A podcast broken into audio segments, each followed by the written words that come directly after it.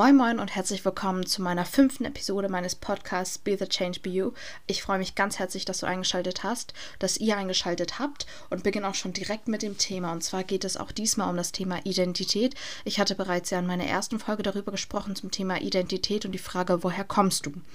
Und diesmal geht es auch um das Thema Identität, wie ich schon gesagt hatte. Und zwar ist es so, dass ich ja bereits gesagt hatte, dass ich mich als Deutsche, aber auch als Marokkanerin sehe. Ähm, Marokkanerin aus dem Grund auch, weil meine Eltern dort geboren worden sind, weil ich dort auch einen Identitätsbezug gefunden habe für mich. Und es ist natürlich so, dass man natürlich die Identität der Eltern nicht auf die Identität der Kinder aufzwingen kann, beziehungsweise ähm, sie, nie, sie nicht automatisch annehmen müssen. Jede Identität eines jeden Menschen ist natürlich unterschiedlich.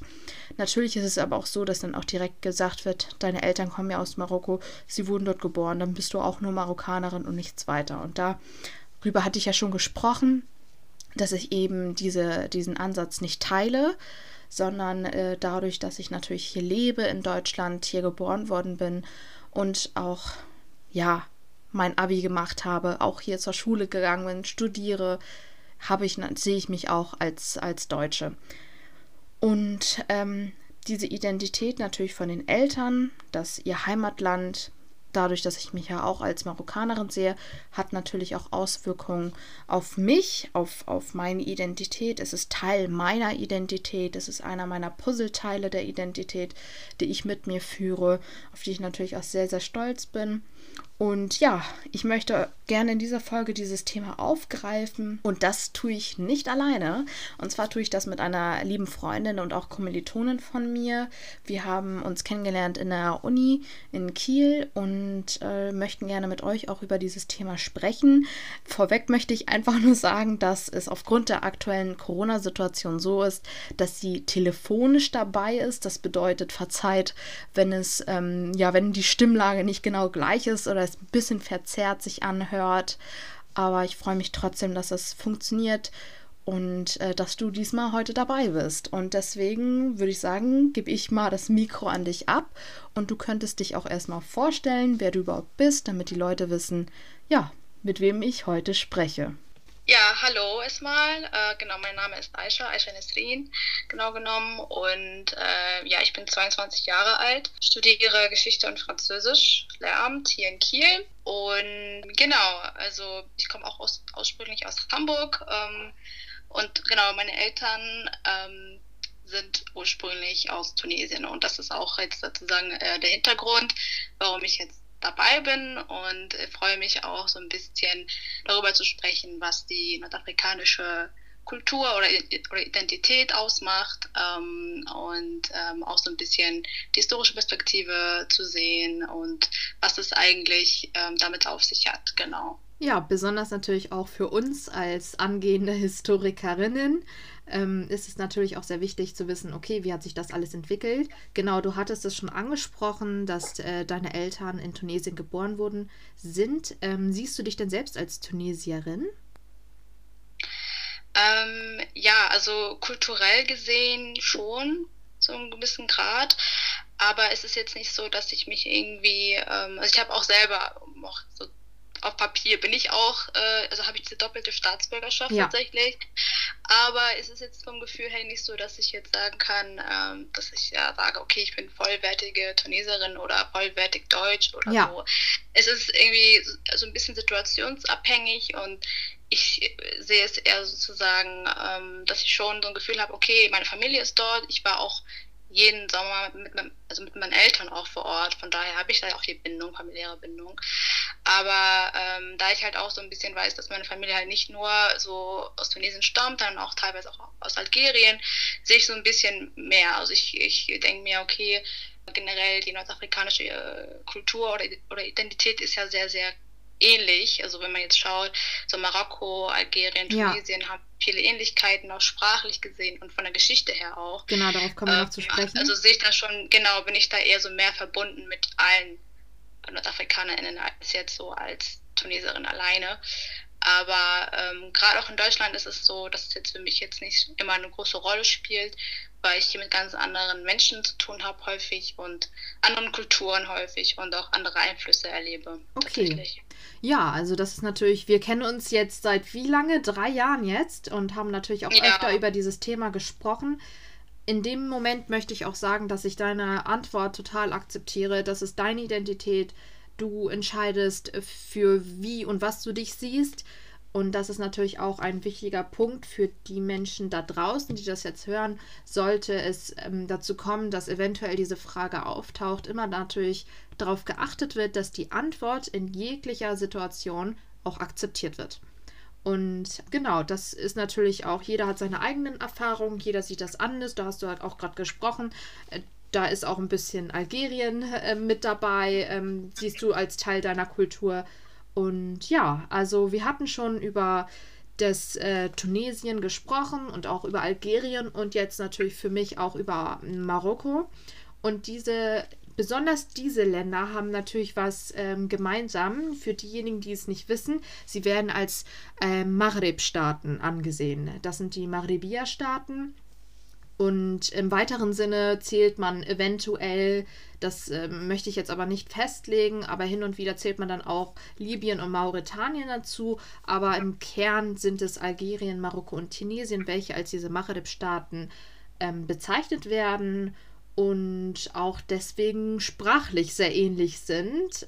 Besonders äh, dort im Norden sprechen die meisten ja auch äh, Temersicht da hattest du ja auch, also das ist ja meine Muttersprache tatsächlich. Das ist die erste Sprache, die ich gelernt habe, bis ich dann natürlich dann auch direkt mit zwei, drei, drei Jahren oder sowas in den Kindergarten gekommen bin und dann natürlich auch äh, Deutsch gelernt habe. Und äh, genau, das war bei dir aber nicht deine Muttersprache, oder? Nein, genau. Also bei mir ähm, habe ich zu Hause auf jeden Fall nicht Amazir oder Tamazir äh, gelernt, weil das auch nicht, äh, also meine Eltern haben das selbst auch nicht gelernt oder mm.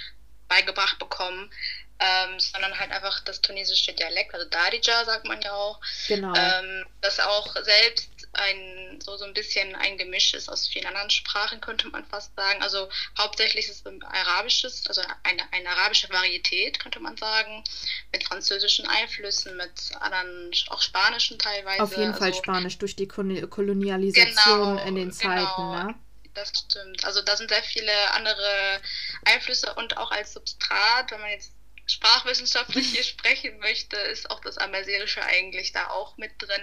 Also letzten Endes die Dialekte, die entstanden sind, so im, also in Algerien, Tunesien, Marokko oder auch anderswo, ähm, wo die Araber natürlich äh, damals also dorthin gekommen sind.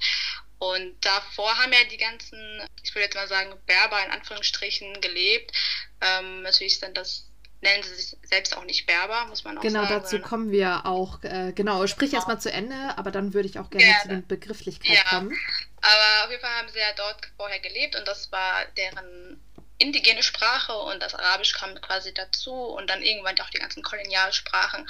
Und das muss man sich so ein bisschen vor Augen halten und dadurch sind die ganzen Dialekte letzten Endes entstanden und das deswegen teilen sich ja diese Länder auch so viel an also kulturellen Einflüssen und die Religion natürlich auch spielt da auch eine Rolle und ähm, ja deswegen also ich habe selber halt wie gesagt eher halt das, dieses ähm, Dialekt gelernt aber auch Arabisch so als Hochsprache sozusagen äh, ein bisschen schulisch auch gelernt ja. aber auch Französisch wurde ich auch früh mit so geprägt, äh, aber es war nie so, dass wir wirklich rein Französisch gesprochen haben, weil das wird halt oft suggeriert. Mhm. Wenn ich halt sage, okay, Tunesien oder so, dann wird direkt gedacht, so ich spreche Französisch als Muttersprache. Das mag auf andere zutreffen, bei mir ist es aber jetzt nicht unbedingt so gewesen. Und ja, das ist mal so, ja. was sprachlich jetzt bei mir an. Auch sehr interessant. Ich finde es immer schön, wenn äh, man so viele Sprachen zusammen hat. Ähm, ist natürlich immer sehr schön, äh, wenn jeder da seine eigenen Erfahrungen, äh, seine eigene Sprache mitbringt. Und genau, da hatten wir auch darüber gesprochen. Für viele, ich kriege das auf jeden Fall immer ganz mit, für viele ist es so, dass sie mit Marokko, Tunesien und Algerien natürlich direkt das Arabische ähm, verbinden. Also es wird dann den Ländern übergeordnet und ich werde dann auch oft gefragt, ja, du sprichst ja doch Arabisch und äh, muss dann immer mit Nein antworten. Äh, Arabisch habe ich nicht gelernt. Ich kann aus äh, Schulen, aus der arabischen Schule in der Moschee ein bisschen noch die, die Buchstaben und möchte auch die, die Sprache sehr gerne erlernen. Aber es ist nicht meine Muttersprache. Und ähm, das Marokkanische, das, was gesprochen worden ist, bevor die Araber um 711 nach Christus gekommen sind, also die Länder dann auch erobert hat, das ist halt ähm, was komplett anderes. Es wird als Temersicht, Emersicht äh, bezeichnet und da ist natürlich auch sehr viel Geschichte mit verbunden.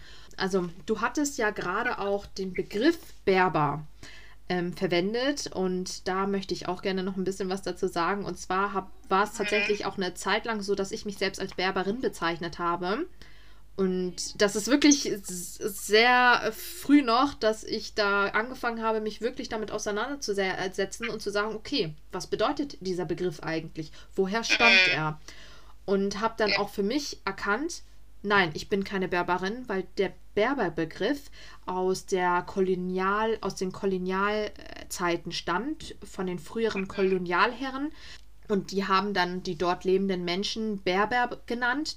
Der Name stammt vom griechischen Barbaroi. Barbar, äh, Barbaren waren für die Griechen alle, die nicht griechisch, sondern für die Griechen unverständliche Sprachen benutzt haben.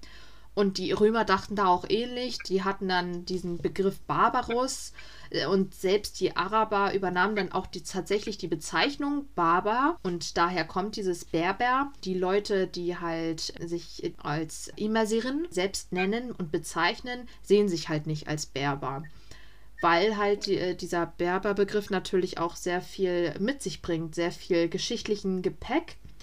Und äh, ja, da musste ich natürlich auch erstmal gucken, okay, was ist das für ein Begriff erstmal?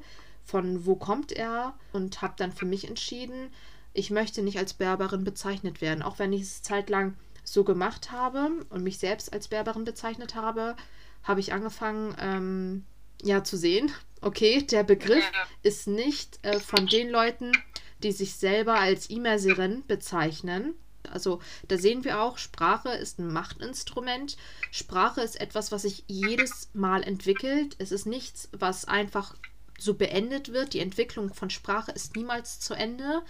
Und man muss vieles wieder neu reflektieren und das musste ich tatsächlich auch. Ja, ja, gebe ich dir auch recht. Also ich habe das selber ja auch erstmal so verwendet, einfach weil das so geläufig war und man das auch genau. überall liest. Also wenn du selbst das googelst oder so, dann ist es halt selbstverständlich. Dann wird man, also werden die indigenen Völker Nordafrikas so bezeichnet, obwohl ähm, die Völker Nordafrika, also die indigenen Völker sehr, sehr äh, divers sind. Also da sind verschiedene Stämme und ich glaube, die Sprache, die Sprache an sich ist ja auch nicht auf einen Nenner zu bringen. Nein, auf keinen Fall. Also, da sind wirklich verschiedene Dialekte auch oder ähm, Varietäten, kann man sagen. Und ich kann das also aus eigener Erfahrung jetzt nur sprechen. Also ich habe zwar jetzt familiär nicht wirklich viel Verbindung zu Algerien, aber mein Vater hat immer gesagt, dass wir halt auch eigentlich indigene Nordafrikaner sind, also Algerier sind sozusagen. Ähm, aber ich, wie gesagt, da ich keine wirkliche sprachliche, ja, kulturelle Bindung dazu habe, habe ich mich trotzdem natürlich auch dafür interessiert und auch recherchiert, was das eigentlich bedeutet, nordafrikanisch und was eigentlich arabisch, weil es wird gerne halt sehr oft vermischt und es ist natürlich auch klar, wenn Menschen ja jahrhundertelang so sozialisiert werden oder ja auch durch die Kolonialzeit, das ja auch so verfestigt wird, da eine arabische ja, Nationalidee entspringt, ja. Also dadurch, dass ja auch diese ganzen Grenzen gezogen wurden. Es gab ja vorher diese ganzen Grenzen hier nicht zwischen Tunesien, Algerien und Marokko und anderen Ländern in Afrika überhaupt. Das weiß man ja auch. Ist ja auch irgendwo ein koloniales Erbe.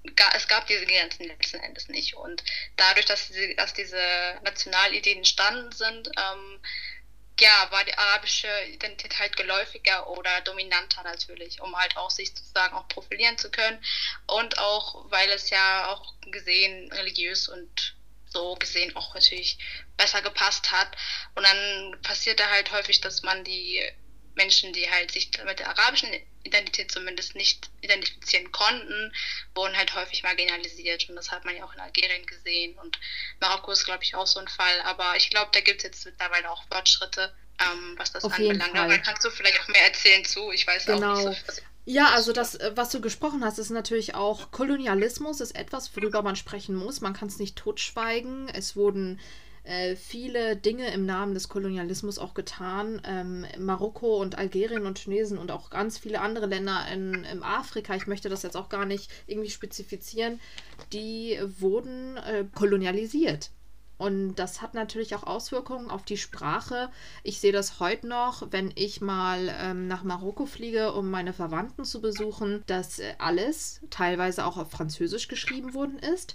Und man jetzt erst mit der Zeit, ich weiß das jetzt vor zwei Jahren, drei Jahren, okay, vielleicht etwas länger, vielleicht kommt es mir einfach nur so kurzfristig vor, begann man natürlich auch äh, die Schrift von Temersicht, die Temersicht-Schrift, wieder zu verwenden. Denn die war tatsächlich in den Zeiten meiner Großeltern als oder Urgroßeltern eher verboten. Die wurde verboten. Man hat dort explizit diese Sprache verbannen wollen und das hat natürlich auch was äh, mit der Identität gemacht, denn viele Leute haben sich dann noch stärker mit dieser Sache identifiziert, weil man ihnen versucht hat, ihre Sprache zu nehmen.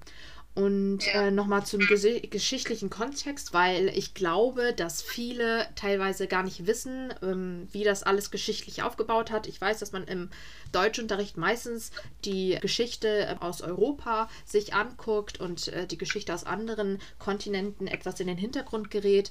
Ähm, da ist ja natürlich die, Ma ähm, die Masiren, die Masirin sind Ureinwohner, wie du schon gesagt hast. Also ähm, da kommt ja auch diese Sprache her, die war da, bevor überhaupt äh, die Araber da waren oder bevor die Araber ähm, Marokko, Algerien und die ganzen anderen Länder erobert haben und äh, auch ihre Sprache mitgenommen haben. Und tatsächlich weiß auch keiner, woher die Sprache kommt. Ich habe mal ein bisschen recherchiert und ähm, mhm. ist es tatsächlich so, man weiß nicht, ähm, aus welchen Sprachgruppe diese Sprache ja. entstammt. Also das war, fand ich sehr faszinierend teilweise. Fand ich auch faszinierend. Also es wird halt gesagt, also ich weiß nur, ähm, dass es so ein bisschen im so afroasiatisch wird gesagt. Also semitisch auf jeden Fall nicht. Wird vermutet, ja. Und Hebräisch so der, dem semitischen Sprachraum zuzuordnen. Aber genau, Amesir ist halt schon das Spezieller und vor allem auch das Alphabet.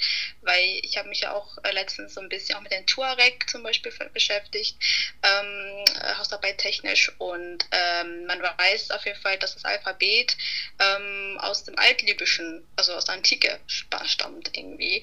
Und ähm, wenn man sich auch die Buchstaben, sag ich mal, jetzt mal anschaut, sind das jetzt keine üblichen Buchstaben, Nein, die man sind es nicht. Kennt. Das sind wirklich ganz andere Schriftzeichen. Das ist vielleicht auch nicht so ganz gut erforscht worden bisher. Ist vielleicht noch, ist noch irgendwie auch dabei vielleicht noch. Aber ähm, ja, es ist so ein bisschen auch schade, wenn man weiß, okay, da ist eine Sprache, eine Kultur, die ähm, nicht unbedingt immer anerkannt wird oder an anerkannt wurde. Und ähm, ist, finde ich, halt auch selbst irgendwo ja nicht in Ordnung, wenn man das einfach vergessen möchte oder nicht ja. anerkennen möchte.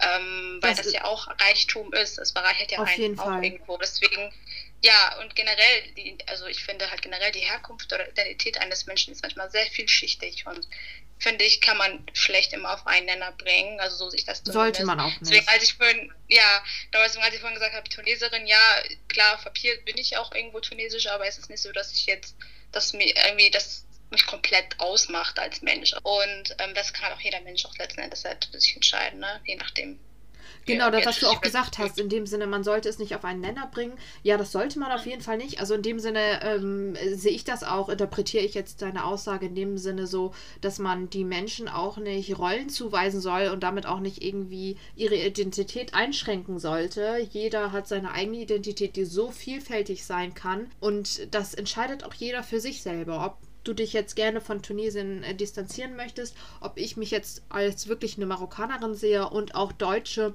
das ist natürlich dann uns und auch den anderen Menschen ähm, selbst überlassen. Auf jeden ja. Fall, hundertprozentig. Ich habe nicht das Recht, über die Identität eines anderen Menschen zu entscheiden und kein Mensch hat die, das Recht, über die Identität von mir zu, äh, ja, zu entscheiden. Genau. Vor allem, was man auch ähm, sagen muss, dass wir ja auch als ja, Generation, die jetzt nicht in den Herkunftsländern der Eltern aufgewachsen ist. Wir haben auch ganz andere, ähm, ja, also wir sind mit ganz anderen Problemen konfrontiert, mit ganz anderen, ähm, äh, also ganz, ganz anderen Kulturen. Also muss man ja auch irgendwo sehen, dass wir, klar, wir haben natürlich die Bindung, also es ist auch nicht selbstverständlich. Es gibt, also auch, ich kenne auch Leute, die jetzt nicht unbedingt in den Herkunftsländern ihrer Eltern unbedingt waren oder eine Bindung dazu haben. Aber ich jetzt persönlich halt schon und du ja auch. Von daher kann man das ja auch nicht unbedingt leugnen, aber es ist ja da und letzten Endes sind wir hier aufgewachsen und geboren. Wir sehen uns ja auch immer noch als Deutsche oder als deutsche StaatsbürgerInnen aber wir sind auch mit anderen Menschen aufgewachsen, die auch andere Kultur, also kulturelle Hintergründe haben teilweise. Und das beeinflusst ja einen auch so. Und das finde ich auch eine Bereicherung für mich oder für dich vielleicht auch. Und ähm, ja, aber ich denke mir auch, also letzten Endes ähm, finde ich es auch irgendwo schön, also diesen Hintergrund zu haben. Früher war das natürlich so, dass man sich manchmal auch ein bisschen geschämt hat dafür. Ich glaube, das kennst du vielleicht auch, dass man nicht immer gerne darüber vielleicht so offen gesprochen Ehrlich? hat. Ich finde es auch nicht. Also was heißt geschämt? Also man hat sich vielleicht jetzt nicht unbedingt damit irgendwie, also vielleicht hat man darüber gern gesprochen, aber es ist vielleicht nicht immer so mit so, ja, also man hat sich eher versucht, so eher als Deutsch eher mehr. Ne? Also das war eher so vielleicht bei mir so, von anderen vielleicht auch. Aber, oder auch, also man hat sich auch nicht, auch nicht immer getraut, die Sprache zu sprechen vor anderen. Vielleicht, ich weiß nicht. Also ich kenne das sozusagen, das ist so. Da ein, hast du deine Erfahrung gemacht und das ist dir auf jeden ja, Fall auch, äh, ja, ist dein also Recht, das auch zu sagen, sagen, ja. also geschämt würde ich jetzt auch nicht unbedingt jetzt äh, nehmen, aber ich glaube, das sind, also es sind so Sachen, die viele, ja, Jugendliche oder junge Leute durchmachen, wenn sie halt so äh, in Räumen aufwachsen, aufwachsen, wo halt die Kultur jetzt nicht unbedingt so als was Positives oder die Sprache als was Positives gesehen wird. Also man, also man möchte einfach sich anpassen. So, ich glaube, das kennst du. Natürlich, selbst, also da hat man äh, diese ja. Anpassung in dem Sinne. Also früher war es bei mir tatsächlich so. Ich habe auch von Anfang an, äh, wenn ich hatte es auch schon in meiner ersten Folge gesagt, wenn ich gefragt worden bin, besonders wenn es jetzt in der Schule so war, dass mein ja. Äh, Name natürlich ein bisschen hervorgestochen ist. Okay, ML, äh, ja, woher kommst du denn eigentlich? Habe ich natürlich auch automatisch gesagt, äh, ja, Marokko, ich bin Marokkanerin. Ich habe mich, äh, ja. also da habe ich auch nicht gesagt, äh, beziehungsweise mich nicht nochmal verbessert und gesagt, aber ich bin auch Deutsche. Das kam dann tatsächlich mhm. mit der Zeit später, wo dann ähm, natürlich im Nachdruck durch die Gesellschaft dann immer gesagt worden ist, okay, du kannst ja nicht Deutsche sein, du hast äh, ein anderes, beziehungsweise deine Eltern haben ein anderes Herkunftsland. Und da habe ich dann angefangen, auch über diese Dinge, zu, äh, also diese Themen zu sprechen und zu sagen, okay, ich bin Marokkanerin, ja, aber ich bin auch Deutsche. Und das ist für mich genau. mein Recht, das auch zu sehen. Und da kann das, wie gesagt, und das haben wir, glaube ich, auch schon so oft gesagt, jeder selbst entscheiden, wie er seine Identität annimmt. Also ja, genau, wir hatten also auch über das Thema Kolonialismus jetzt ein bisschen gesprochen, dass das auf jeden ja. Fall wichtig ist, dass man das auch nicht vergisst. Es hat äh, ja. auch Folgen. Also die Kolonialisierung in der Vergangenheit hat natürlich auch bis heute noch ähm, Folgen und zeigt auch die Auswirkungen davon. Ich meine, jetzt mal als Beispiel, ich weiß gar nicht, äh, du weißt das bestimmt auch, aber wir hatten ja auch darüber gesprochen. Es waren ja auch tatsächlich französische Kolonialpolitik, die in Marokko und ich glaube Algerien und Tunesien auch ja. genau durchgezogen worden sind. Man nannte sie, man nannte sie auch ähm, französische Amazigh-Politik. Und diese Politik wurde zum Beispiel im postkolonialen Marokko immer wieder herangezogen, um eine Integration ja. von der Sprache Temersicht in die marokkanische Staats- und Gesellschaftskonzeption zu unterbinden. Also da sieht man wirklich ganz klar in der Vergangenheit, eine andere Kolonialherrschaft bzw. ein anderes Land übte eine Herrschaft über ein Land aus und versuchte da auch noch hingegen eine Sprache bzw. die Sprache der Ureinwohner jetzt im Bereich Nordafrikas zu unterbinden. Und ich finde, sowas sollte auf keinen Fall nochmal passieren. Da müssen wir uns das auch immer wieder ins Gedächtnis rufen, dass sowas ja. auf keinen Fall passieren kann.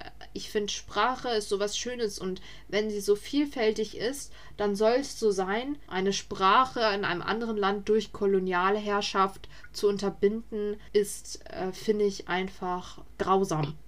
Ja, und, und nicht, nicht, nur, das, nicht also nur das, es ist nicht nur die Sprache, es ist, ja, es tut so viel und ich bin auch, ja. ich meine, wir wissen, wie viel Kolonialismus gemacht hat, wie viel dadurch einfach Schaden genommen hat. Da gibt es, ja. da geht es ja hin bis zur Sklaverei.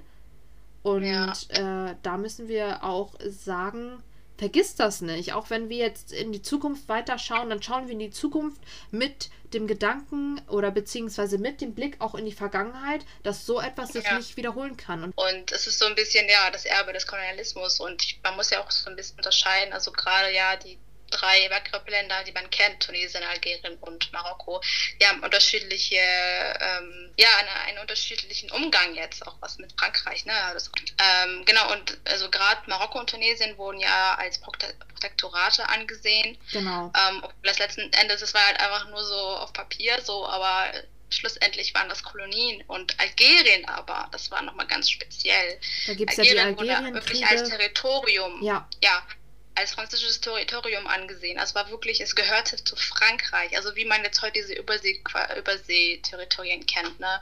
Neukaledonien, glaube ich, oder so. So in der Art kann man sich das so ein bisschen vorstellen oder sogar noch schlimmer. Und ähm, da wurde wirklich, also da waren wirklich die ganzen äh, Franzosen haben dort, also sind dort angesiedelt, ähm, haben quasi den Menschen ihren Wohnraum weggenommen. Die Wirtschaft wurde kontrolliert von Frankreich, alles wurde kontrolliert von Frankreich, also mehr als in Tunesien oder Marokko. Und der Krieg mhm. alleine, also man weiß ja auch von dem, von dem Unabhängigkeitskrieg, äh, wie viele Menschen da gestorben sind alleine. Also das ist wirklich sehr, sehr blutig. Also was Algerien erlebt hat in den ja. letzten Jahrhundert ist wirklich sehr, sehr ähm, drastisch und das prägt so ein, auch so die, auch die Generation danach prägt das ja und man sieht es ja, wie viele Algerier auch in Frankreich leben und denkt sich so, wie kann das sein? Aber das kann man einfach nicht anders so, so einfach, einfach beantworten, weil die sind damit ja irgendwo, ich meine, die Kolonialherrschaft währte ja bis also von 1830 bis ins Mitte des 20. Jahrhunderts, oder? Mehr sogar, ich weiß gar nicht. Muss um den Dreh genau. sein, aber man muss ja auch bedenken, dass teilweise ja. auch, besonders im Ersten und Zweiten Weltkrieg, Soldaten ja. auch ja aus Algerien übernommen worden sind und auch aus Marokko und aus den ja. äh, Maghreb-Staaten. Also da kann es auch natürlich auch der Grund liegen, warum teilweise auch Familien sich dort angesiedelt haben. Natürlich auch vielleicht, weil sie es wollten, aber ähm, du hast auf jeden Fall recht. Äh, da hatte natürlich Frankreich und auch Spanien. Spanien hatte natürlich auch viele äh, koloniale bzw. herrschaftliche Einwirken in den äh, Maghreb-Staaten unter anderem. Und genau, du hattest das ja auch angesprochen mit dem Protektorat, dass zum Beispiel tatsächlich in fünf Tagen, ähm, ja, also gibt es da anscheinend diesen, das Datum, der 18. November. Das markiert nämlich den Übergang vom französischen Protektorat zum Königreich Marokko. Marokko. Habe ich letztens herausgefunden. Ich wusste das tatsächlich ja. nicht. Aber ja, damit setzt man sich natürlich auch immer wieder auseinander. Okay, wie war das ja. natürlich eigentlich besonders, weil man die Geschichte natürlich nicht im Geschichtsunterricht irgendwo in der Schule lernt, sondern sich dann da selbst mal ein bisschen schlau machen muss. Also genau. ist es ein Riesenthema, wie du gesagt hast. Das kann man nicht einfach runterbrechen auf eine Ebene, sondern ist so viel vielschichtiger, als man vielleicht denkt wenn ihr euch interessiert, es gibt so viele Bücher, die auch über die marokkanische Identität schreiben oder allgemein über die Identität von den Maghreb-Staaten und auch ähm, die Identität von äh, Nordafrikanern äh, und Nordafrikanerinnen, also allgemein von Nordafrika. Da ist natürlich auch Ägypten mit dazu, Libyen, Mauretanien. Äh, Nordafrika ist natürlich noch viel größer als jetzt nur die Maghreb-Staaten. Das möchte ich auch an dieser Stelle festhalten, weil ich mhm. äh, von einer Freundin auch weiß, dass ähm, teilweise man vielleicht nur auf die Maghreb-Staaten achtet und sie als nur als Nordafrika bezeichnet, aber Nordafrika ist natürlich viel, viel größer, als man vielleicht denkt. Was auf jeden Fall auch ähm, wichtig zu erwähnen ist, ähm, ist dass, ja, wie du halt auch schon meintest, mit, den, äh, mit der ganzen Vielschichtigkeit, also jedes Land, also jedes Afrika, also nordafrikanische Land hat so ein bisschen seine eigene Geschichte und die teilen sich Fall. natürlich auch viel. Und ähm, Frankreich ist so ein bisschen der gemeinsame Nenner auch oder auch Spanien. Ähm, und deswegen geht auch jeder, also jedes Land oder jeder Staat auch bisschen anders damit um. Jede Person, schaut, jedes einzelne Die Frankophonie ist ja, ja, auch so ein Thema. Ich weiß nicht, auch in meinem Studium war das ja häufig ein Thema. Wahrscheinlich bei dir jetzt nicht unbedingt in Spanisch, aber ähm, jetzt meinetwegen jetzt Tunesien oder Marokko haben ja schon viele Beziehungen noch zu Frankreich, also Auf auch rein Fall. institutionell gesehen.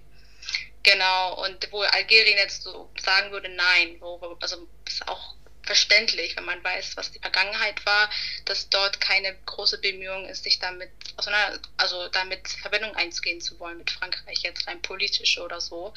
Aber da sieht man so ein bisschen auch diese, die, den Rest, so diesen Neokolonialismus so ein bisschen auch. Ja, die also, Auswirkungen. Man trotzdem, genau, dass man trotz dieser ganzen Vergangenheit trotzdem noch an Frankreich häng, hängt so ein bisschen. Also das kann ich aus Tunesien zumindest. Meine Eltern sind davon auch geprägt. Das muss man ja auch sagen. Meine Eltern, sie haben Französisch gelernt in der Schule. Sie wurden von französischen Lehrern unterrichtet. Also das blieb alles so. Und Französisch ist ja in Tunesien immer noch so eine Prestigesprache. Ja. Also wird gern angesehen, wenn du Französisch kannst halt. Und Arabisch ist zwar dann noch die einzige Amtssprache, das muss man auch nochmal hervorheben, aber ähm, Französisch ist, wie gesagt, dort immer noch so die Sprache der Wissenschaft, das Sprache des, des Fortschritts. Also es wird schon gern angesehen. Und meine Mutter zum Beispiel ist sehr, sehr ähm, ja, verbunden mit der französischen Sprache, würde ich jetzt mal sagen. Ne? So ganz grob gesagt, wo ja. ich jetzt sage, okay, ich auch in gewissem Maße, aber nicht mehr, also nicht so in dem Sinne, dass ich jetzt sage, so, das ist so, ja, ich kann das einfach nicht vergessen. So, ich weiß, was da halt, was dahinter steckt und ähm, ich äh, mag die französische Kultur auch und die Sprache auch, und ich studiere sie auch letzten Endes. Ja. Aber ähm, ich sehe es immer noch, also ich habe immer noch so eine kritische Perspektive darauf und möchte niemals irgendwie das Land oder so glorifizieren, ohne zu wissen, was dahinter steckte und was, also wie viele Menschen darunter gelitten haben oder immer noch leiden eigentlich. Also es ist, glaube ich, auch so eine Sache, die jetzt so, ja, in, in unserer Zeit immer mehr Thema ist, wie man halt Kolonialismus generell ja ansieht und Rassismus ja auch dahinter steckt alles. Natürlich, also wie man mit der Vergangenheit natürlich auch umgeht, wie man sich damit auseinandersetzt, wie wird das jetzt natürlich auch an die äh, nächsten Generationen weitergetragen. Und da ist es natürlich auch in unserer Verantwortung äh, zu sagen, dass das nicht vergessen werden sollte, in keinem Fall. Also da wir sprechen jetzt auch tatsächlich im Moment nur über die Maghreb-Staat speziellen, also äh, in teilweise Nordafrika halt, aber Kolonialismus war ja wirklich äh, jeder, der im Geschichtsunterricht ein bisschen aufgepasst hat, weiß natürlich, dass natürlich auch weltweit äh, Länder kolonialisiert worden sind. Also das war nicht nur im afrikanischen Bereich so, beziehungsweise im afrikanischen Kontinent so, sondern natürlich auch weltweit. Also ja, ich fand es auf jeden Fall mega interessant zu erfahren, was so deine Perspektive ist, wie du die ganzen Sachen siehst, allgemein sich auch mal ein bisschen über das Thema auszutauschen. Und ich fange auch wirklich jetzt auch gerne an, mich mit diesem Thema, mit der Geschichte auch mehr auseinanderzusetzen. Ich habe es zwar auch schon in der Vergangenheit getan, aber ich finde, je älter man wird, desto mehr interessiert man sich natürlich auch äh, für diese Geschichte. Also ich persönlich jetzt, ähm, dadurch, dass ich mich natürlich auch als Marokkanerin äh, sehe, unter anderem, und wie wichtig es ist, dass man die Vergangenheit nicht vergisst. Also das ist, äh, finde ich, eine Aussage, die man auf jeden Fall heute mitnehmen kann, dass man die Vergangenheit nicht vergessen sollte. Man sollte natürlich in die Zukunft blicken und natürlich auch auf die Zukunft hinarbeiten, aber man sollte die Vergangenheit nicht vergessen und die Fehler, die begangen wurden, sind in der Vergangenheit auch nicht wiederholen. Ja, kann ich auch so unterschreiben und ich bin auch froh, mit dir darüber gesprochen zu haben. Natürlich kann man über so viele andere Themen noch sprechen. Also das ist jetzt nicht äh, mit heute alles, also auf keinen Fall alles jetzt auf keinen Fall. oder gesagt. Ähm, aber ähm, ja, also es ist auf jeden Fall schon mal so eine wichtige Perspektive da zu setzen. Also ich bin halt auch in so einem Raum oder bin einfach mit so einem Bild aufgewachsen, so, ähm, so ich komme aus Tunesien, fertig, Punkt, so und was dahinter steckt und ich aber halt auch mit, äh, also kulturell gesehen auch mit von, von vielen Menschen umgeben, die aus, aus dem gleichen Herkunftsland halt stammen. Und ähm, deswegen, also man hat diese Bilder im Kopf oder man, man äh, ist einfach da reingewachsen sozusagen, aber man kann das halt nie wirklich so richtig für sich einordnen, vor allem wenn man halt auch in Deutschland lebt, wo man jetzt mit ganz anderen Konflikten, als anderen Problemen äh, konfrontiert wird. Ähm, ja, und das ist halt auch so eine Sache für sich, aber ich glaube, dass damit können sich generell viele identifizieren, die ähm, ja, wo deren Eltern aus anderen Ländern stammen, würde ich jetzt mal sagen. Und ähm, diese Generation hier hat ja nochmal eine ganz andere ja, also mit ganz anderen Problemen zu kämpfen, auch die, die wir auch kennen jetzt. Auf jeden Fall, Und, da hat.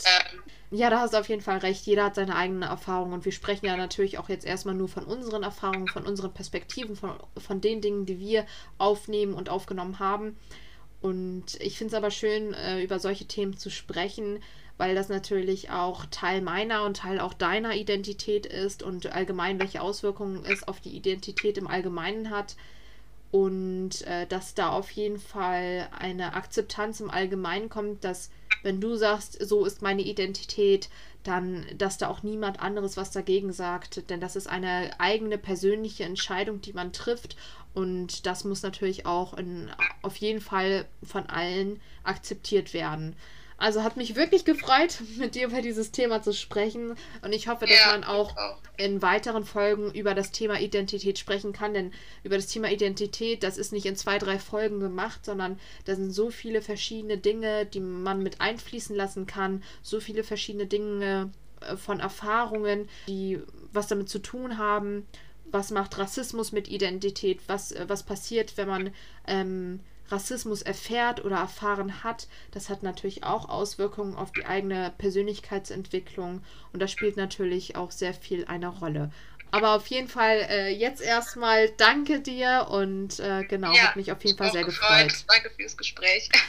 Dann äh, danke ich euch auf jeden Fall oder danke dir, dass du uns zugehört hast ähm, und hoffe natürlich auch, dass du das nächste Mal oder dass ihr das nächste Mal dabei seid. Schaut gerne in meinen anderen Folgen dabei. In meine erste spreche, wie gesagt, über das Thema Identität, aber auch das Thema Feminismus wird ein, in einer Folge thematisiert, sowie Rassismus oder auch die psychische Gesundheit. Und ich freue mich auf jeden Fall auf weitere Folgen. Bis dann.